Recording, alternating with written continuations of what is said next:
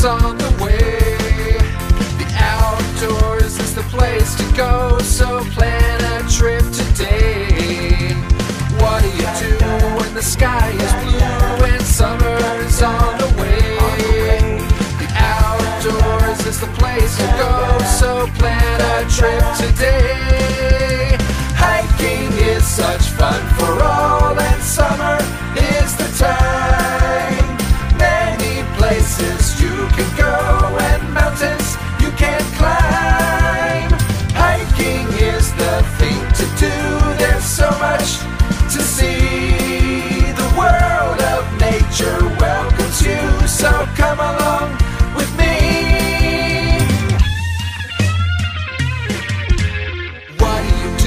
when the sky is blue and summer is on the way.